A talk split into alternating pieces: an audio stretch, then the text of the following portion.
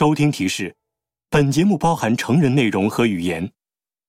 就在二零一二年的春天和初夏，克里斯托弗·邓兹奇医生在所有医院失去了行医资格。他的医务助理和女朋友金伯利·摩根全部都离开了他。在外科医生之间有一个传闻，说金伯利曾经教导过他做某些手术，现在他已经不在了。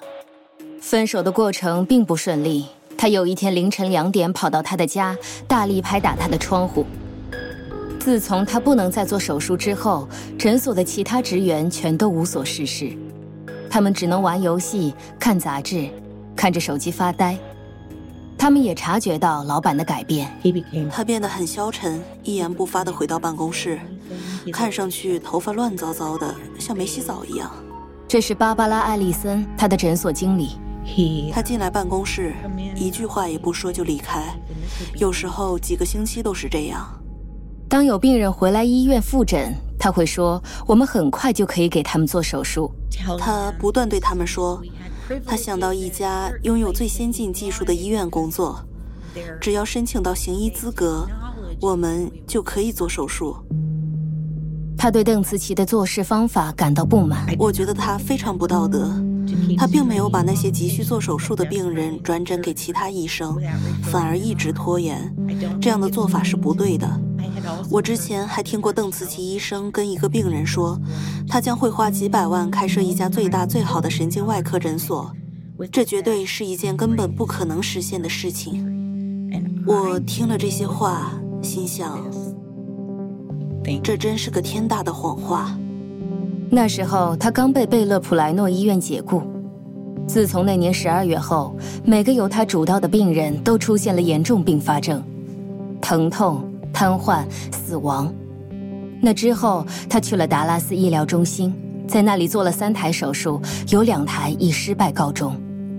在弗罗拉布朗的手术后，芭芭拉·艾利森终于明白他的好友金伯利·摩根的想法。杰瑞森·马斯。克利马汀、弗罗拉布朗、玛丽伊福德，这些悲剧全部都不是偶然发生的。他决定辞职，在他离开前，艾丽森尽可能打电话给所有人，以及邓慈琪正在申请行医的医院。他说：“别让他接近你，别让他接近任何的病人。”为什么要这样做？我真的很不希望看到他再到其他的地方行医。你在害怕什么？有人被他害死。或者再也不能走路，甚至全身瘫痪。当你知道他离开达拉斯医疗中心后，还在不断的替各种病人做手术，你会怎么想？太糟糕了，这就是我的感觉。你们到底怎么想的？为什么还会让他行医？对不起，我的语气太重了，但这确实是我的感觉。究竟是怎么一回事？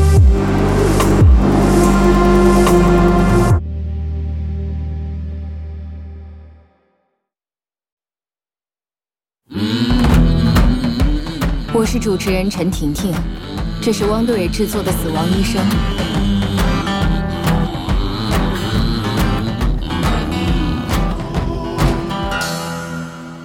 接着播出的是第四集《暴行》。假如贝勒普莱诺医院在最初出问题的时候马上解雇邓慈琪，这故事很可能在那时候就完结了。那就表示，即使邓紫棋替杰瑞森·马斯做的手术失败，玛丽·伊福德和雪莉·默克他们两个也不会受伤，弗罗拉·布朗和克利马汀也不会因此送命。假如解雇了他的话，但事实是，邓紫棋医生在杰瑞森·马斯之后还继续做了二十九台手术。贝勒普莱诺医院容许他的离开被看成是自愿离职。他随后去了达拉斯医疗中心执业，之后还去过其他的医院。为什么？因为当贝勒普莱诺让他离职时，有两件很重要的事院方没有做。第一件事是，他们没有向州医疗委员会举报他。实际上，州医疗委员会的首要职能就是保护公众，呃，这是首要的。Number one，这应该是他们要执行的首要的责任。这位是亨德森医生。贝勒医院本来可以向委员会举报，说他们经过调查后发现一名外科医生在连续两次手术里犯下严重失误。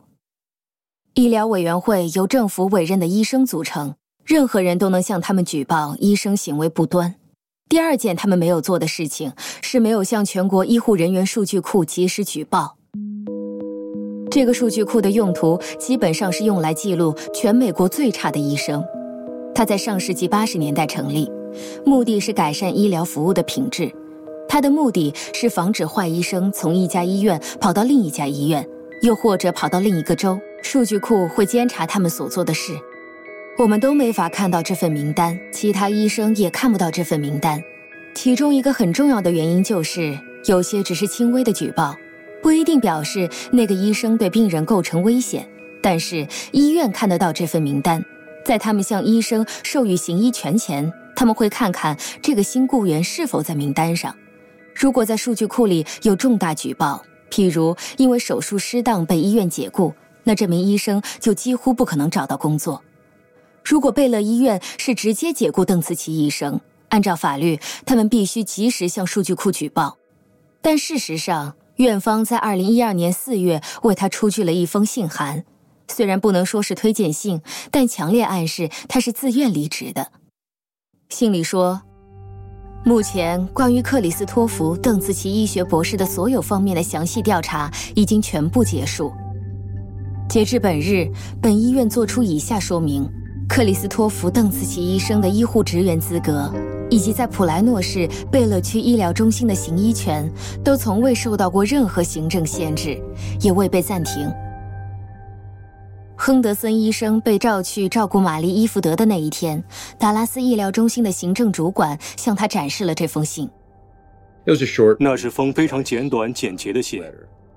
我觉得最不可思议的就是，房间里的每个人都很清楚，邓慈奇医生之前在这家医院最少做过两台灾难性的手术。贝勒医院为了节省那些繁琐事项以及法律程序，才用了这种方式踢走了他。就是拖延问题。首先保护自己，其次保护医生。把它变成别人的问题。我不明白贝勒医院为什么要那么维护邓紫棋医生。于是我去找凯尔·范威尔，他是达拉斯专门处理医疗失职的检察官，后来代表十多名邓紫棋医生的病人提起诉讼。他愿意跟亨德森医生合作，制止克里斯托弗·邓茨奇。范威尔解释说，假如贝勒医院当时就解雇并且举报了他。医院就有可能要背负一大笔法律诉讼费。假如克里斯托弗·邓斯奇医生没法在其他医院获得行医资格，理论上他是可以控告贝勒医院的，然后说：“你们在没有足够证据的情况下对我下了错误的决定。我本来在这里每年可以赚到两百万美元，我现在的事业被你们给毁了，你们必须承担责任，之后每年要赔偿两百万美元给我。”我必须说清楚，从他的工作记录来看，邓紫棋医生说他被不公平解雇这件事是很难令人信服的。但是医院对诉讼的恐惧和业界内沉默的文化却是真实的。真实到什么程度？民间监察组织 Public Citizen 在几年前做了一项研究，他们发现全美国起码超过一半医院从来也没有举报过一个出过医疗事故或不负责的医生。达拉斯医疗中心在邓慈琪做了两台失败手术后，也没有向全国医护人员数据库举报他。你也许会想知道他的名字是否在数据库内。他们的报告不会向公众公开，但是我会用另外一些途径拿到邓慈奇医生的档案。克里斯托弗·邓慈奇最终被举报，举报他的是麦金尼区的卫理公会医院。他没在那工作，但是申请过。这家医院听过在贝勒医院发生的事，于是拒绝了他的申请，而且做了贝勒医院没有做的事，向数据库举报他。你好，请留下您的名字、电话号码和详细留言，我们会尽快回复您。谢谢，祝您度过愉快的一天。开始录音。正如你所料，其实我有许多问题要问贝勒医院。我发过邮件，也留过留言，已经过了几个月了。你好，我是劳拉贝尔。我真的很想知道你们有没有收到过我的邮件。我有一些问题，希望你能回电话给我。谢谢。行政部，我是雪莉。亨德森医生和贝勒医院的主管谈过。你好，雪莉，我是亨德森医生，我想找你们医院的首席执行官或者主管，可以吗？好的。杰里格里森是我们医院的总裁，你想跟他谈吗？杰里格里森，好的，可以。请等一等，谢谢。那天是二零一二年七月三十日，亨德森医生刚在达拉斯医疗中心为玛丽伊福德做完手术。行政部，我是杰里。你好，杰里，我是罗伯特·亨德森医生。杰里格里森是贝勒普莱诺医院的总裁。你好，你怎么样？我很好。我现在有个问题，希望你可以帮我。我会尽力。你认识一位名叫克里斯托弗·邓茨奇的神经外科医生吗？认识。是吗？没错。你要问什么？呃，很遗憾，我也一样。我在星期五知道了他的事情。亨德森医生告诉格里森有关弗罗拉·布朗的事。邓茨奇为他做完手术后，他就一睡不起，昏迷至今。紧接着，他又告诉格里森另一位手术受害者玛丽伊福德的事。说的不客气点，我很怀疑他究竟有没有受过任何脊柱外科的训练。真的太奇怪了。亨德森说，手术室里任何一个人都会做得比他更好。他做的是哪一类手术？他尝试在 L5S1 上做后侧腰椎间融合术。他开始把创伤细数出来。没有神经功能缺陷，只是腿部疼痛。据我所知，他破坏了左边的四条神经，它们被切断了。他提到有一枚螺丝丢失在了玛丽伊福德的体内。他将手术工具放在左腰大肌上，尝试横向将一枚锥弓根螺丝插进左腰大肌，但后来丢失了。还有弗罗拉·布朗的死因。放射科医生说，他的脑内出现严重空气栓塞，导致了脑组织梗塞。然后他解释打电话来的原因。听说他在你的医院也出了问题，是真的吗？他已经失去了行医资格，在这个问题上，我说话要很小心。没错。亨德森医生知道贝勒医院发生了不幸事件，他在想。究竟发生了什么事？我告诉你，我真的不想再去讨论这个问题，因为我们的程序都很相似。我们医院已经尽了最大努力，确保他不能在其他地方获得行医资格。这家伙是个狂热分子，明显有某种病态。他向你的医院撒谎，他把责任全部推掉，还包括他之前做过的那些事。不，他没有。让我澄清一下，他没有。不不不，我的意思是，我只能说到这里。我希望做的是阻止这家伙再给病人做手术。我也是，不管在哪，在什么时候，哪家医院，我会再打给你的。好的，谢谢你。好好，谢谢你，再见，再见。亨德森医生再也没有收到杰里格里森或是贝勒医院任何人的答复。我想找杰里格里森谈一谈。我想知道为什么他们会用这种手法处理邓慈奇医生，但是结果只得到这份简短的声明。一如以往，我们最先要关注的就是患者。为了尊重患者及其家属以及某些细节的保密权，我们决定必须继续限制我们的评论。对我们来说，没有什么比为社区带来高品质和值得信赖的医疗服务更加重要。我不太能接受贝勒医院在处理这个案例上的失败，以及之后在其他医院发生的事。阿伦·舒尔金医生是2012年德克萨斯州医疗委员会的委员之一。他接到一位外科医生的来电，他们谈到了邓紫棋的事。舒尔金打破常规向委员会举报，那是他们收到的第一份正式举报。但这一切只能启动一个漫长而缓慢的程序。向医疗委员会举报一名医生之后，委员会会展开调查，通常要花几个月的时间。他们这种工作速度受到很多人批评，但在大部分案例中，这不一定是一件坏事。归根结底，这类调查指控足以毁掉一个医生的名誉和生计，所以调查一定要非常小心。但话说回来，如果贝勒医院做出了举报，将他们的调查资料提供出来。委员会就可以早一点得到医院方面的资料。在证据确凿的情况下，他们就可以更快做出一些行动。有多快？如果当时贝勒医院立即通知委员会的话，我期待委员会在几天内就开会，马上将它停职。哇！而且不需要通知对方，因为它太差了。委员会可以说马上停职，然后你可以过来告诉我们究竟有没有做错。为了保护公众，你得先停职。在二零一二年三月到四月，医院还允许他继续行医。按你的说法，如果院方通知了委员会，他在几天之内就会被停职。他们应该这样做，不应该这么害怕。最坏会怎样？诉讼？还有什么？金钱？你们不顾病人的生命危险，就是因为害怕诉讼？我明白你不能代表贝勒医院。但是我实在搞不清楚，为什么他们要维护他？他们在当中到底有什么利益关系？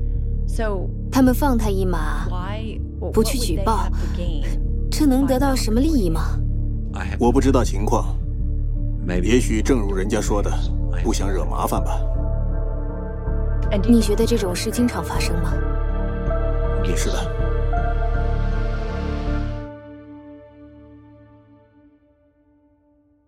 贝勒医院没有向德克萨斯州医疗委员会举报邓紫棋这件事，后来引发州卫生局的调查。贝勒医院终于要付出代价，应该说差一点就要付出代价。二零一四年十二月十日，州政府向贝勒医院发出违规通知，并判处罚款十万美元。这样不够，有人死了，还继续会有人死。实在是太过分了，这是道德过失、人为过失。有制度防止这种事发生。那些人本来有机会让制度有效运作，但他们却置之不顾。在贝勒医院被罚款的一年后，几乎是同一天，违规通知和罚款都撤销了。我申请调取这段时间的记录，但是州政府却回复说，那些资料都是保密的。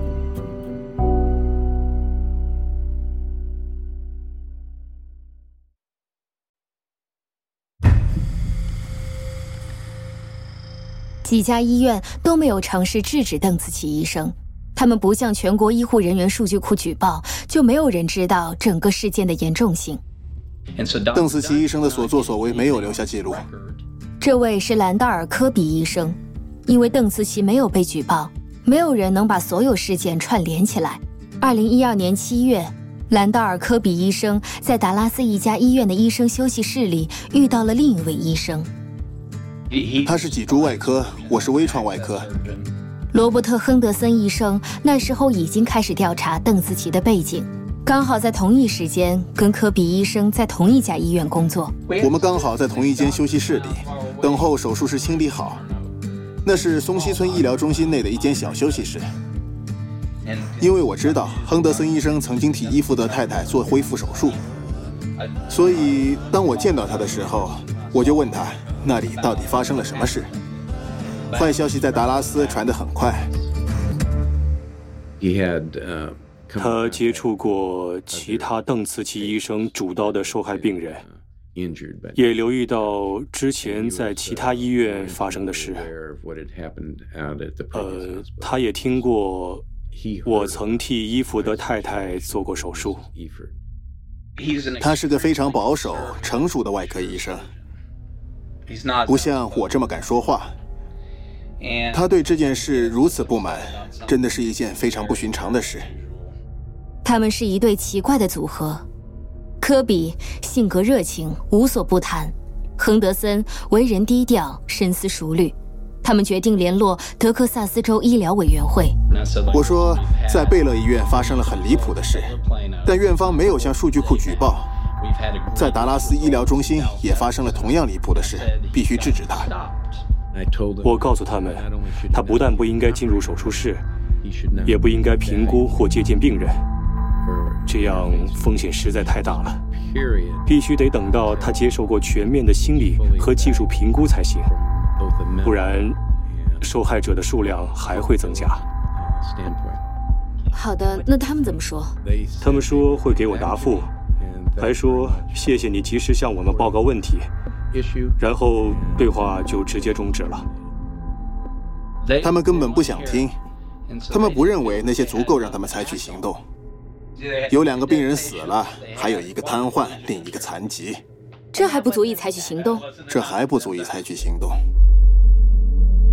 事实上，他们并不是唯一举报的人。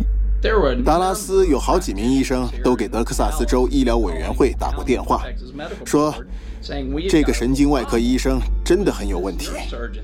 在这次事件之前，你向医疗委员会举报过多少名医生？我从没向医疗委员会举报过任何其他人。你当医生多少年了？二十一年。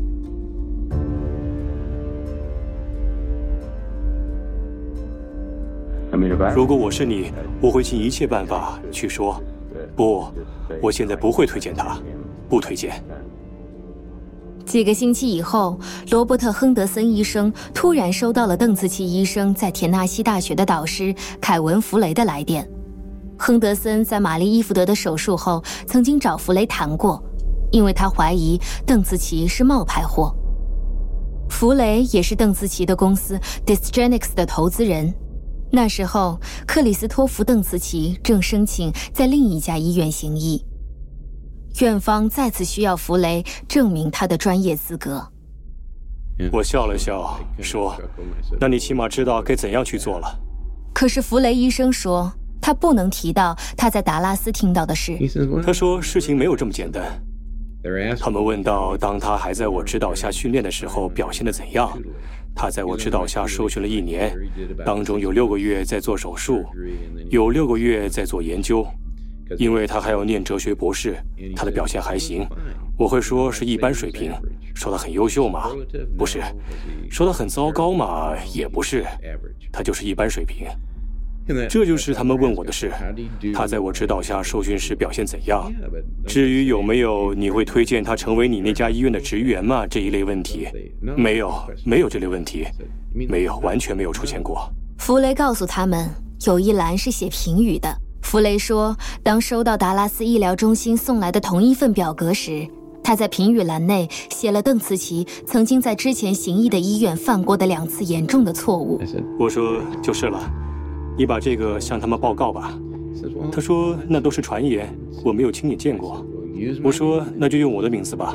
你从我那里听到的，我亲眼看见他做的这些造成的伤害。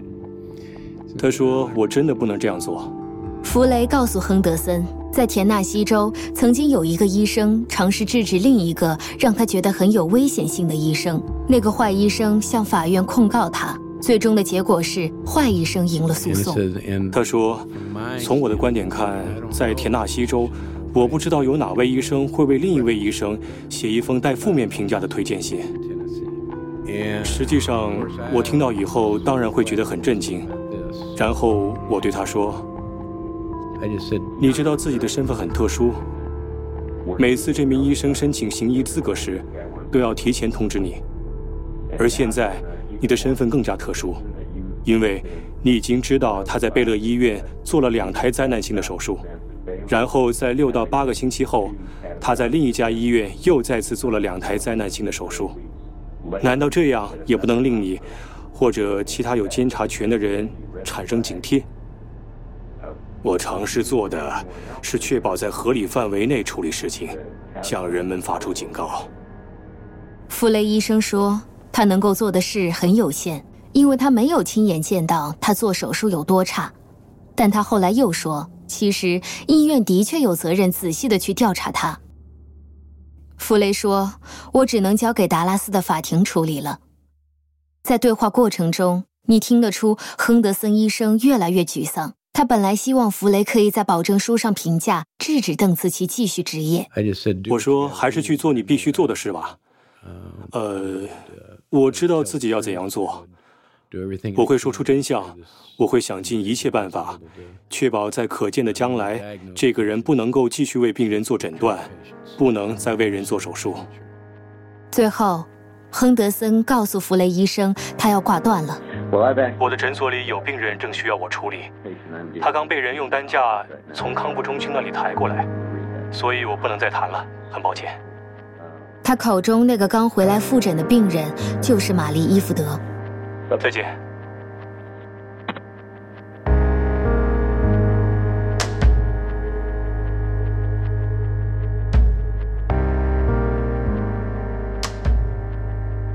弗雷医生拒绝和我谈话，田纳西大学的人也拒绝回答我。我收到一封长信，因为之前的新闻报道了弗雷医生和邓慈琪的联系。校方对此感到很不满，信里说，弗雷医生不打算就该事件继续接受采访。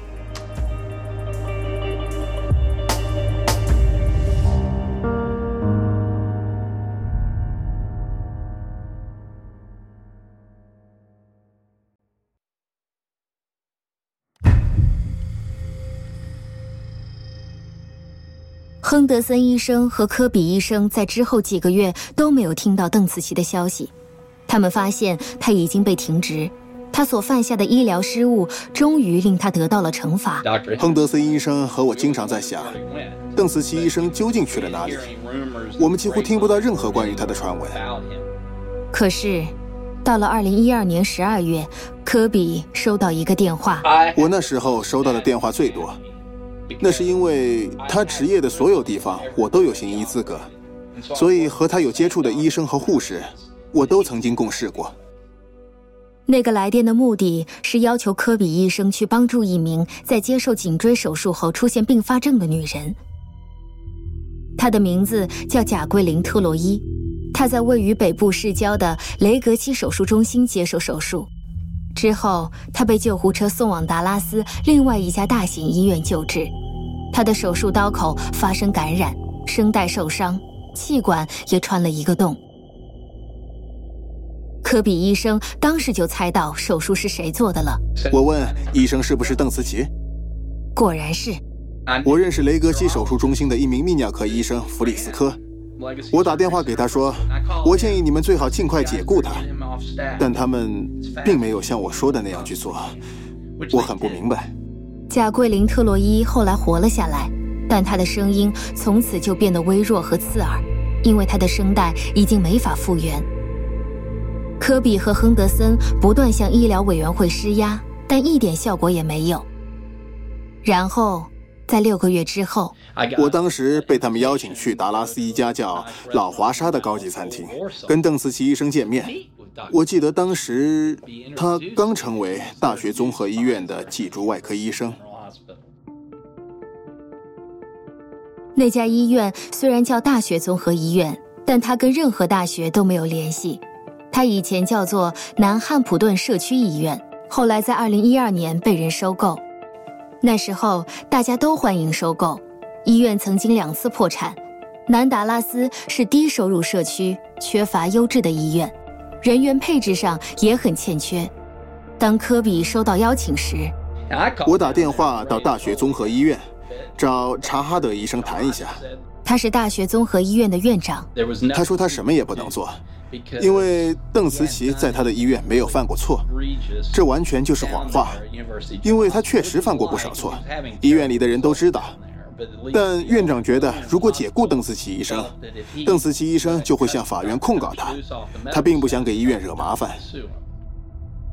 那你没有出席晚餐？我没有出席。可是查哈德医生说，数据库里没有记录。对。他是这么说的，他们确认过。那不是真的，我手上有数据库的报告，他们确实有记录。但他没有回复我，他两年来也没有给我回复。他就对我说：“兰道尔，兰道尔，兰道尔，你拿他没办法，他拥有清白的记录。虽然有几宗并发症，但如果解雇他，他会提出诉讼。”不到两星期之后，在二零一三年六月十三日。科比最担心的事情还是发生了。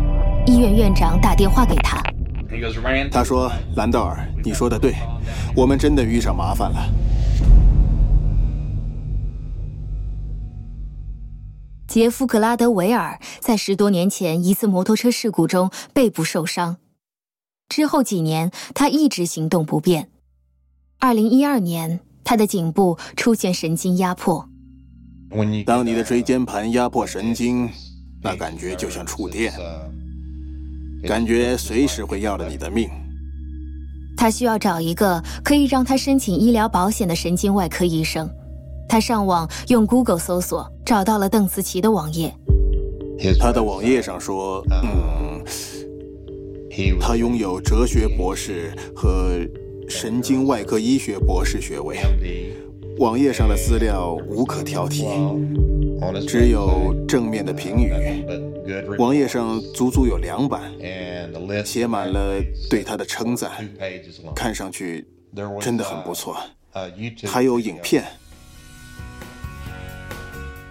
放在 YouTube 上，由 Best Dos Network 赞助。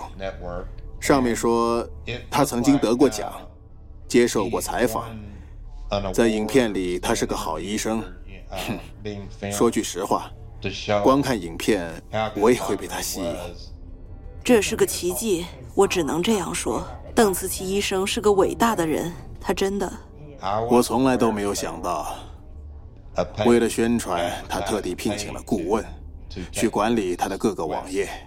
邓紫棋医生从没有得过奖，那段影片是宣传片，巧妙地伪装成他得了很多大奖。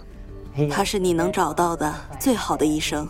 如果你也有我这个病，就打电话给他吧，他一定会治好你的。相信我，他很专业，只有他可以。还不止这样，邓紫棋医生的表达方法令人感到生硬，并没有那些宣传片上修饰的那么好。你得的这种疾病，是由于你关节上的骨头部分，还有椎间盘。以及那些组织出现了一种。这条宣传片令格拉德维尔相信他找对了人。在跟邓慈琪见面后，他更加深信不疑。见面后我很高兴，然后马上拨通了我的太太还有我的妈妈的电话。真的，我说我终于找到了可以使用医保的医生，他会治好我的颈痛。大学综合医院的院长打电话给科比。说病人的颈部有一个外来异物，必须要仔细检查。实际情况严重的多。邓慈琪医生本来要将颈椎一块有病的椎间盘切除，但他在颈部一个错误的位置开了刀，位置完全搞错了。他又刺穿了格拉德维尔先生的甲状腺左叶，完全破坏了他。然后邓紫棋医生又继续切开格拉德维尔先生的食道，就是将食物从口部运送到胃部的重要管道。然后他继续在左边颈部钻了一个孔，又在左边颈部的肌肉骨骼支撑结构上钻了两个孔，有乒乓球那么大。格拉德维尔的椎动脉在这个过程中受伤，那是条大动脉，他大量出血。为了止血，邓斯基医生用一块海绵塞进那个孔里。血虽然慢慢止住了，但他却犯了大错。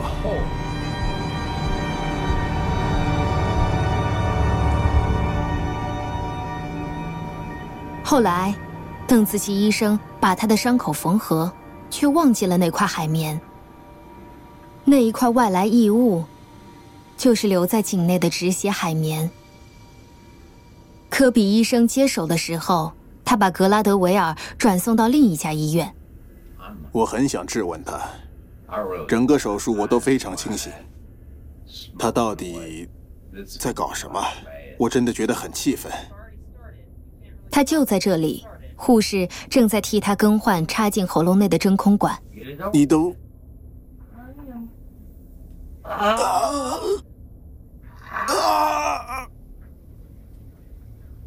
格拉德维尔在二零一五年十二月完成手术，整个手术过程比较顺利。那天是黑色星期五，他知道他的厄运终于彻底结束了。在美国从来没有发生过这种事，也许在其他地方会发生，但从没试过像今天这样发生了一连串的不幸事件。即使他是个有缺陷的医生，在手术上犯下严重错误，你也会以为他会把病人转诊给有能力解决问题的人。可是他并没有这样做。在那一刻，科比医生认为事件已经超出了医疗委员会和医院的管理范畴。这根本就不是什么手术，这就是企图谋杀。这是刑事罪行，有人蓄意伤害别人。他马上联络了亨德森医生，他觉得是时候要告知达拉斯区检察官了。详情请收听下一集的《死亡医生》。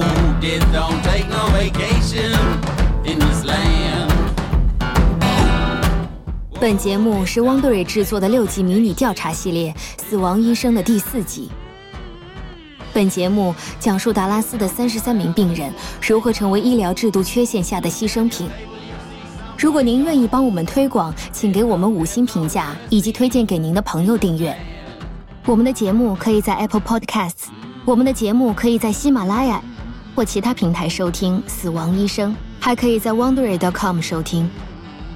如果您用智能手机收听，只需轻触或划过本播客的封面，就可以看到节目内容简介，包括一些您可能错过的细节。您还可以找到赞助商提供的优惠，请通过支持赞助商来支持我们，谢谢。